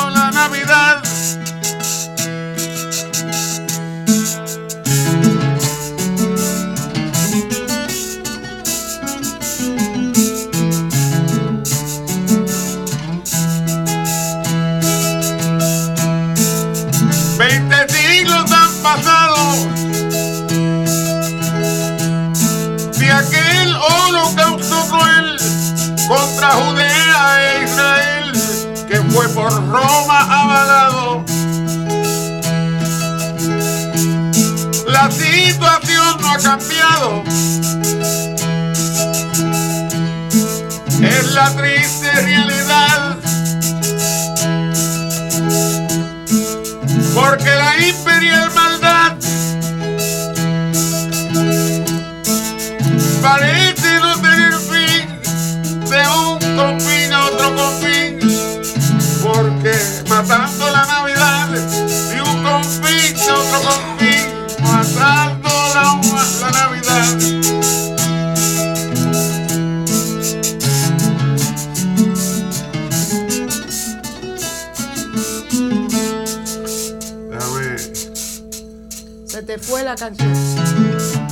Tchau.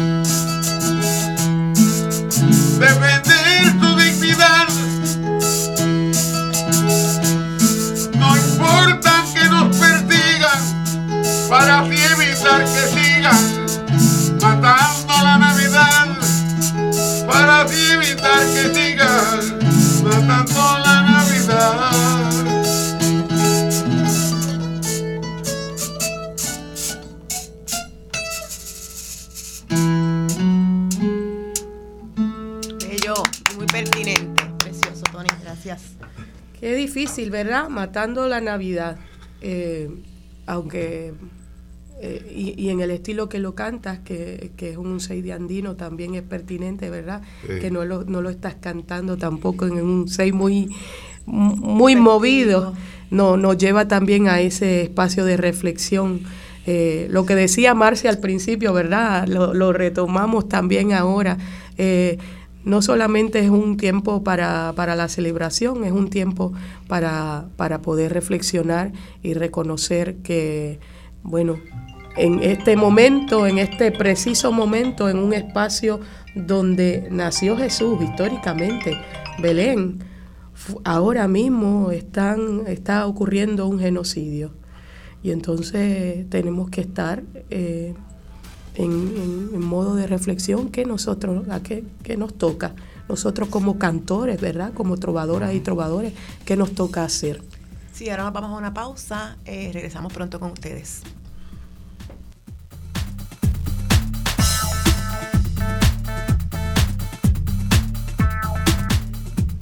Regresando a Voz Alternativa, buenas tardes. Aquí Sandra Cruz García de Vamos Puerto Rico.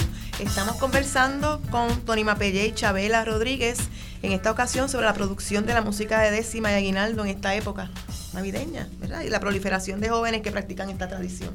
¿Qué nos pueden decir?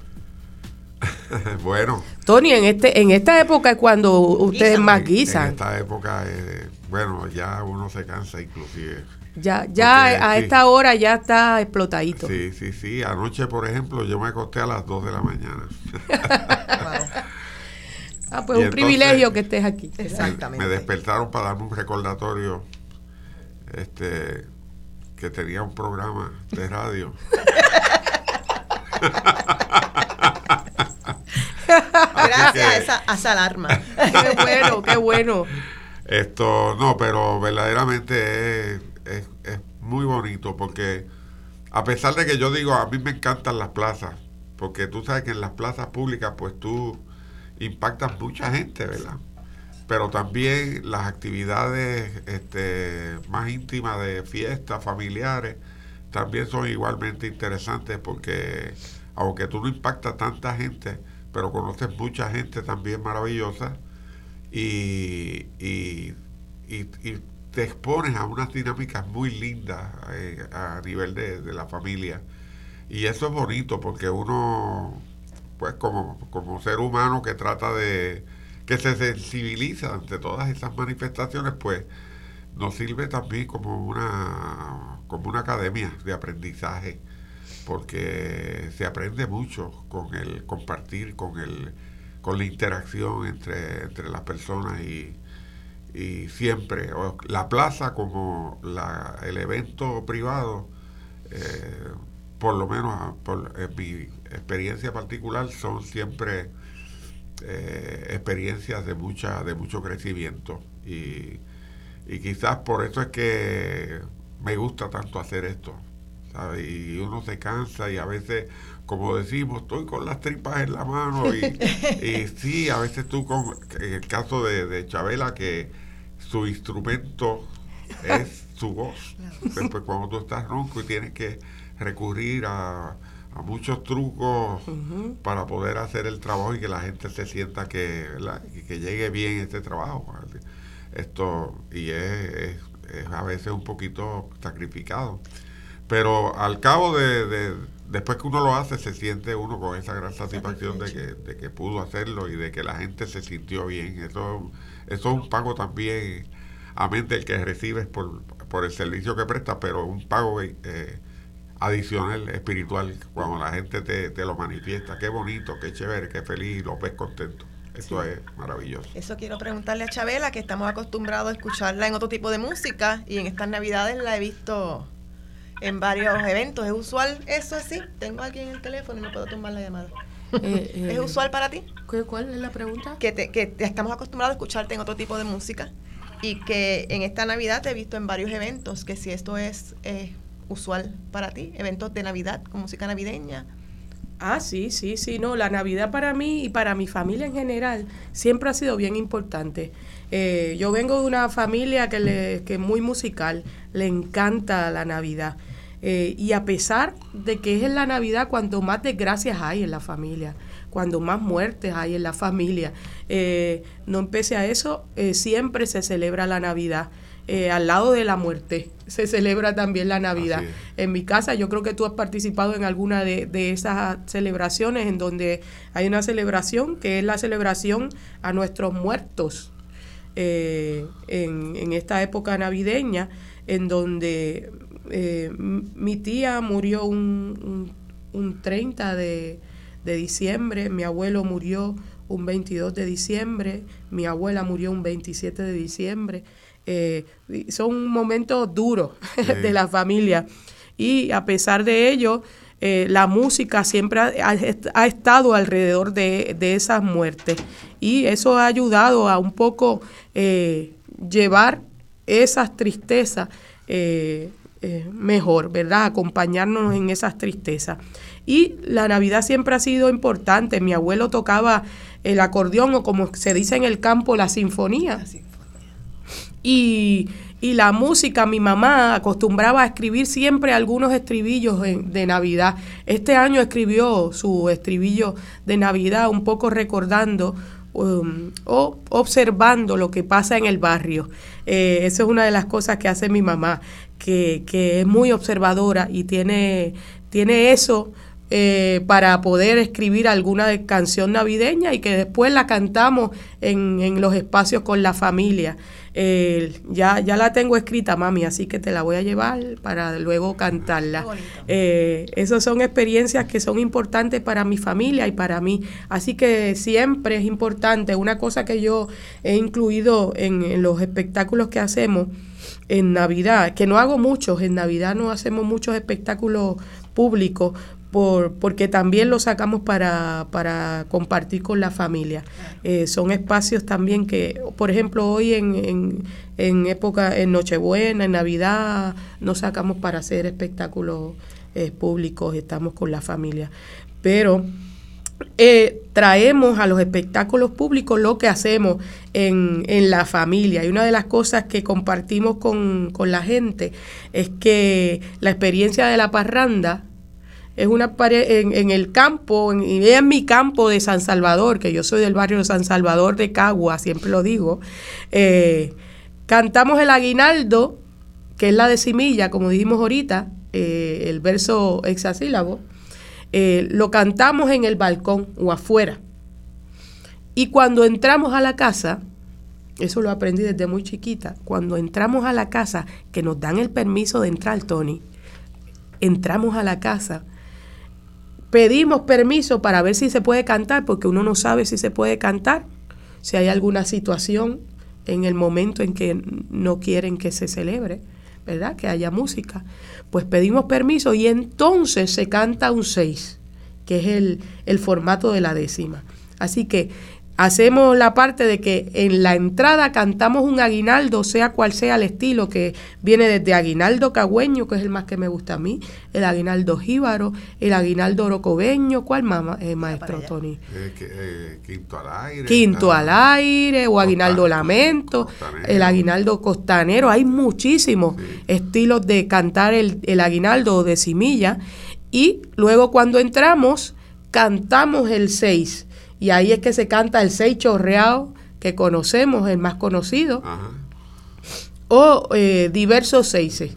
Y esa es la forma tradicional que yo aprendí desde muy chiquita y que trato de seguir, la verdad, porque si no es así, eh, por ejemplo, en mi casa mi papá dice que la, parranda entonces no sirve. Eh, mira, mi, suegro que había nacido en el 1908 ah. y era un jíbaro neto de Bayamón este, yo siempre, después que me casé con mi esposa, hace 54 años atrás, yo siempre le llevaba una parranda. Ajá.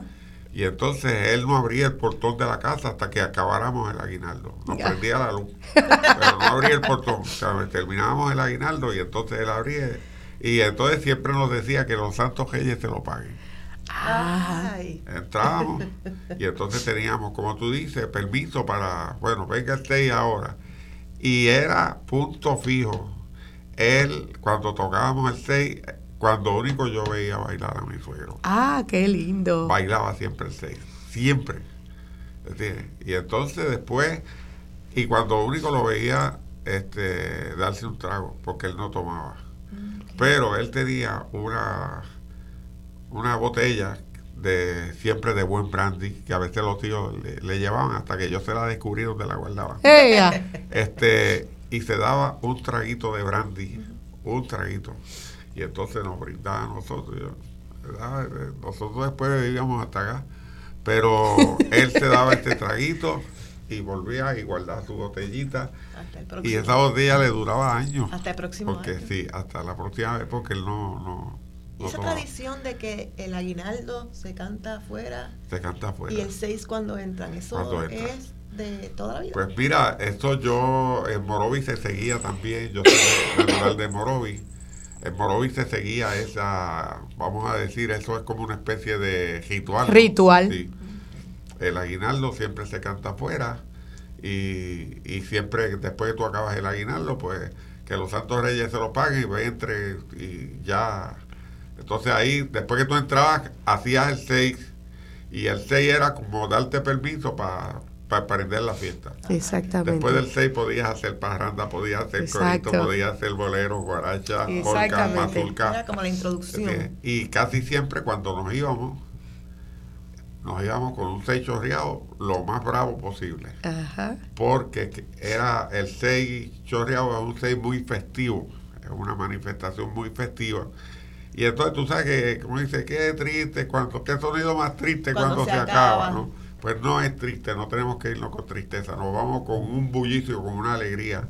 Este, y siempre se deja el 6 chorreado para, para la despedida. Por eso decimos, cuando toca ese choreo que ya se está acabando la fiesta. Por eso cuando escuchamos la Orquesta Criolla Nacional Mapellé, cuando termina sus espectáculos, siempre yo lo escucho que termina con un seis chorreado.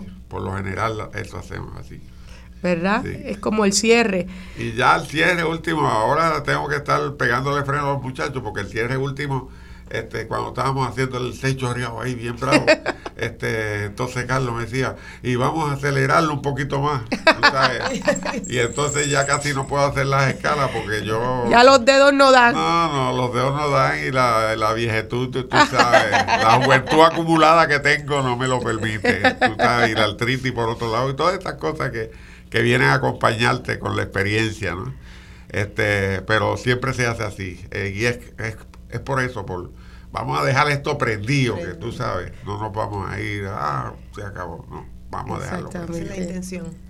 Sí, la, la Nochebuena, la Nochebuena para nosotros en, mi familia es un momento también de calma, ¿verdad? Trayendo otra vez el tema de la Nochebuena, es un momento eh, de calma en donde se cocina, siempre es alrededor de la, de la comida y de la música. Sí, sí. Eh, es alrededor de, de, un buen caldero de arroz con gandules. ¿Cómo se dice? ¿Gandules o gandures? Yo lo he escuchado de las dos maneras. De las dos formas. Dependiendo de la región donde estemos, ¿verdad? sí, en el caso mío, yo digo gandules. Yo también. Porque a mí siempre se me ha hecho un poco difícil pronunciar la R. Así que no le digo gandules, digo gandules. Ah, Mira, Mira, yo creo que tenemos una parranda. Ave María. Sobrevivió. Dios mío. Seguimos con la parranda. Se, se acerca con nosotros. llegando Aida, María Encarnación y, la raza. Para todos, Aidita. Si te creía que, yo no venía. Mira. Qué, bueno, que llegaste. Estábamos hablando de la Nochebuena y de lo, del arroz con gandules. Y, y del pernil siempre también es importante ese día. El pernil, los pasteles. Ah. y por supuesto, eh, la morcilla. A mí me gusta la morcilla picante. A mí, también. ¿Verdad? Y el pastel también. ¿Picante también? Sí. Mira eso. Mami siempre le echaba pastel y majarete. Ah, qué rico. Mami lo hacía espectacular. Mira, pero Y alrededor de eso, entonces, la música. Sí, siempre la música. Hablando de música, además decir algo rapidito de Aidita. Directora musical, actriz, cantante, maestra de muchos y también compositora de diversas producciones musicales. Por la variedad de musicales en los que se ha destacado Aidita, se ha establecido como una de las figuras de mayor demanda en el mundo del teatro musical Así, que es un honor para nosotros tener Con mucho esfuerzo y con mucho trabajo. Y qué bueno. Suena bonito, pero. Sí, sí, es duro. Es duro. y cuesta cara. pero qué bueno que estás aquí, que sobreviviste ese accidente. Ay, Dios mío, señor. Bienvenida y felicidades a pesar de todo. Entonces me monté en el ascensor y dije, ok, un accidente, porque ese, ascensor como que brinca. Yo no le tengo miedo a los ascensores, pero de pronto dije, ok, un accidente al día, más ninguno. No, pero yo está bien. porque tú sabes que el ascensor según va subiendo piso, sale. Yo, eh, espérate. Pues los otros días me pasó en el colegio de ingenieros y entonces nos montamos y era que nos montamos más gente de la que de la capacidad y se quedó el sector. Y yo le decía, ¿quién diseñó esto? Un ingeniero de los certificados. pues así, con mucho esfuerzo y con mucho y con mucho sacrificio. Yo creo que en todas las áreas que uno quiera desarrollarle hay que ponerle su, su trabajo y su esa es que darle duro. la piedra filosofal la disciplina y, El, sacrificio, el esfuerzo que tú le pongas a las cosas. Sí, exacto. Uno, uno mira ahora hacia atrás un poco y, y, agradezco mucho el, el, respeto, ¿no? Y el y, porque pues el trabajo, el trabajo que, que ha dado, ¿no? Y uno, yo lo agradezco, yo vivo eternamente agradecida todos los días, no importa lo que pase, choque o no choque. yo vivo eternamente agradecida, de verdad. De verdad. ¿Y qué les parece si aprovechamos esta última curva del, programa? ¿Tú estás lista para decirnos con tu música cómo es la Nochebuena para ti o cómo ha sido? ¿Qué representa? Ay, es que la Nochebuena para mí siempre era exacto. Como yo tocaba guitarra desde. Digo, yo creía que tocaba guitarra desde pequeña. Siempre ha sido la, la, la cuestión de de los aguinaldos y de esta noche es noche buena, vamos al monte hermanito a cortar un arbolito, porque la noche serena,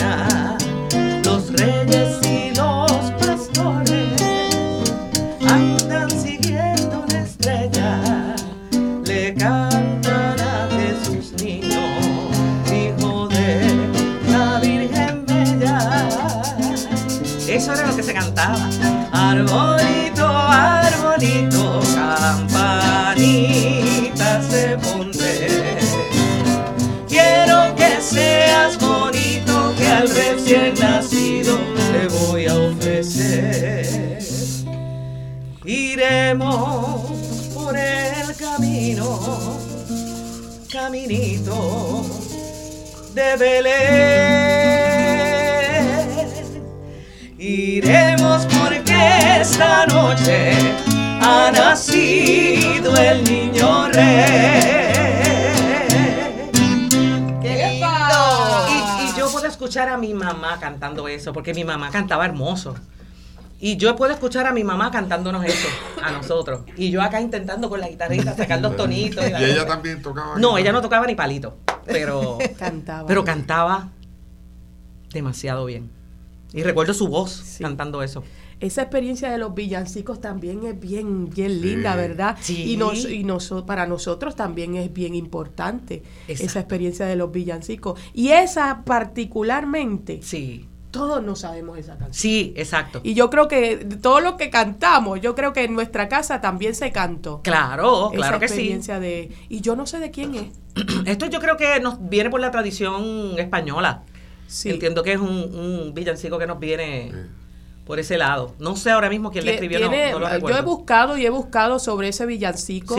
Eh, me llevó hasta Italia también ese villancico y después me llevó a Colombia y después me llevó a, porque hay hay, versiones de ese villancico. hay millones de versiones de ese villancico. Interesante todavía no sé de quién es bien. Esa yo la escuchaba mucho porque el tío mío tenía una bellonera eh, eh, en la tienda. Él, tiene una tienda al lado de mi casa. Y entonces la bellonera. En Navidad, ese, arbolito de Salamán sonaba que eso era. Exacto. Y yo me la aprendí desde escuchándola. Sí, en mi casa era eso. Y como yo era la única que tocaba guitarra en la casa, pues yo era la que estaba siempre con la guitarrita y los demás pues con las maraquitas y los palitos y los guiros y las cosas. y, y se cantaban pues las, las trullas tradicionales, el- porque cuando yo era pequeña no había salido todavía el fuá ni nada de esas cosas, o sea, eso salió en los setenta y pico, ¿no? Ochenta y pico, ¿salió el fuá o salió antes? Ay, a rayo, te ha choteado ahí fuertemente. Sí, es que sí, cuando yo era pequeña, yo, yo, eso, qué sé yo, en principio de los 70, todavía, Todavía eso no no, eso no estaba, eso llegó como al final de los 70 y ya Sí. para los 80 que llegó la luz y que llegó todo ese montón Ajá. de parrandas que las recordamos hoy día como si fueran súper antiguas, pero no, No, son no de los 70 y los 80.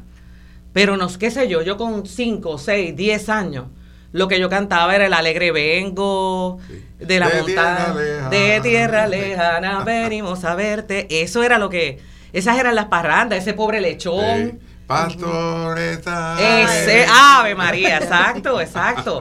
En la escuela elemental, eso Sí. era lo que, lo que se cantaba. Ya mediados de los 70 y para el final de los 70 y para los 80, pues ya entonces llega todas esas parrandas, el caminar las nubes, el, el, eh, todas esas parrandas que recordamos ahora y que las cantamos como si fueran de, de- Milenarias. de hace tres siglos y no. Sí. y Pues no. mira, aprovechando que me están haciendo señas que nos quedan ocho minutos, en lugar de contarme las canciones, cántenmelas. Está bueno. ¿Qué cantamos? No sé. Y con estas dos voces maravillosas, con accidentes y con catarro. No importa. Yo no estoy. Vale, son yo te- espectaculares. Yo ahí como pueda. eh. Por ejemplo, eh, el alegre vengo de la montaña de mi cabaña, que alegre está. Y a mis amigos les traigo flores de las mejores de mi rosa. Y a mis amigos les traigo flores de las mejores de mi rosa. Yo siento el alma llena de gozo y de alboroto puro y sin par. Con la jornada más morinqueña, la más risueña, la Navidad. Con la jornada más morinqueña, la más la Navidad. Entonces estaba una hermoso buque. Ave María. Aquí te traemos bellísimas flores de jardín riqueño. Hermoso buque. Aquí te traemos bellísimas flores del jardín riqueño. De todas las flores, yo te traigo un ramo. Recíbelo bien, que este es tu aguinaldo. Todas las flores, yo te traigo un ramo. Recíbelo bien, que este es tu aguinaldo. Hermoso buque, aquí te traemos bellísimas flores del jardín riqueño. Hermoso buque, aquí te traemos bellísimas flores del jardín riqueño. Y entonces estaba.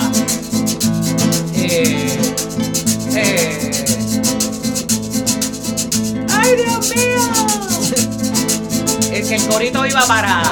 Ay, doña María, ay, compa y José, ábrame la puerta que lo quiero ver. Ay, doña María, ay, compa y José, ábrame la puerta que lo quiero ver. Ya. De las montañas venimos para invitarlo a comer un lechoncito en su vara y rompitorro a beber. De las montañas venimos para invitarlo a comer un lechoncito en su vara y rompitorro a beber. No me traiga nada que no quiera yo. Estas navidades tráigame un lechón. No me traiga nada que no quiera yo. En las navidades tráigame un lechón. De las montañas venimos para invitarlo a comer un lechoncito en su vara y rompitorro a beber. De las montañas venimos para invitarlo a comer un lechoncito en su vara y rompitorro a beber. Entonces, estaba en los clásicos. Yo me acuerdo que en mi casa había un LP, dije esas dos letras juntas, un LP de una tuna famosa a las dos de la mañana nos comimos un sopo y se nos pegó un dolor allá por la madrugada. A las dos de la mañana nos comimos un sopo y se nos pegó un dolor allá por la madrugada. Cogieron una gallina, le cogieron el pescuezo, le partieron todos los huesos, le cortaron la pollina, todo el mundo en la cocina comentaba que en suceso no quedaba ningún hueso de aquella prove gallina. A las dos de la mañana nos comimos un sopo y se nos pegó un dolor allá por la madrugada. A las dos de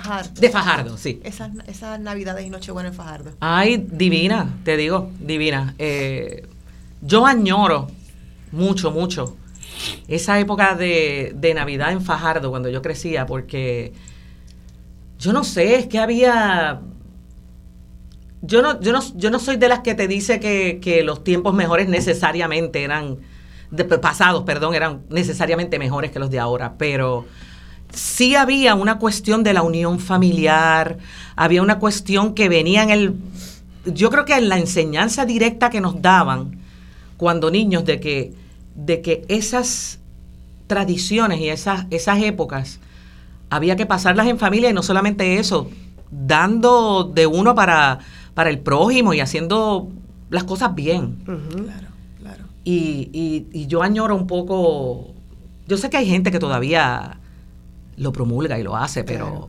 pero yo no sé si es un poco todo lo- a lo que estamos expuestos, ¿no? A, tan- a tanto, vivimos con tanta violencia y con tanta cosa que, que uno se va como desconectando de esas cosas básicas.